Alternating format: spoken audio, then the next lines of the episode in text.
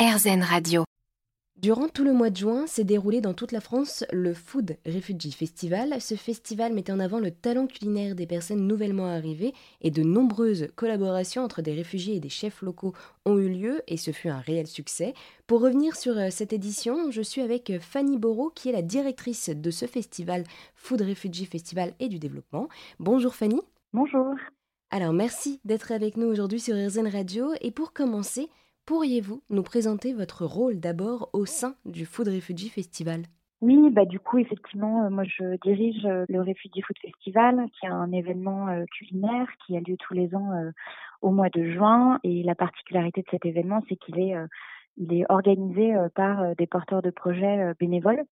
donc effectivement, c'est un, c'est un événement qui montre aussi à quel point il y a un engagement, en tout cas citoyen, à l'accueil et à l'intégration des personnes réfugiées en France et, et ça passe par, euh, par l'organisation de, de, cet événement qui met en place des, des, collaborations culinaires entre des cuisiniers réfugiés et des restaurateurs locaux. Et alors, euh, la question qu'on peut se poser maintenant, c'est comment est née cette idée?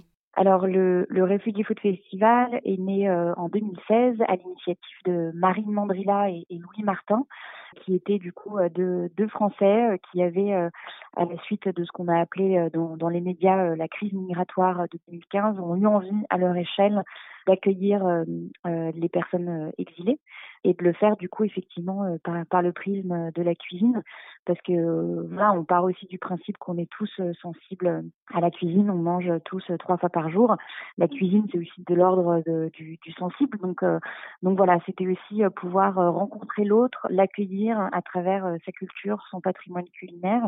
Et de là est née l'idée d'organiser des, des moments en fait de voilà, de rencontres, de partage, de collaboration entre des restaurateurs euh, parisiens à la base, parce que du coup, euh, l'initiative est née à Paris, et des cuisiniers réfugiés de, diverses euh, nationalités. Et en fait, depuis 2016, le, le projet s'est vraiment essaimé et exporté un peu partout, parce qu'on a, on a construit du coup à la suite de cette première édition un kit méthodologique et, du coup une boîte à outils qui s'ensuit, qui permet à, n'importe qui d'organiser le Refugee Food Festival dans, dans leur ville. Parce effectivement, à la suite de l'édition euh, de 2016, euh, on a été contacté par euh, par des centaines de, de, citoyens un petit peu partout en France, mais aussi à travers le monde, qui avaient envie, effectivement, à la suite de l'édition parisienne, d'organiser eux aussi une édition du festival dans leur ville. Et du coup, voilà, on a, on a vraiment mis en place une, toute une méthodologie qui permet à n'importe qui d'organiser le festival.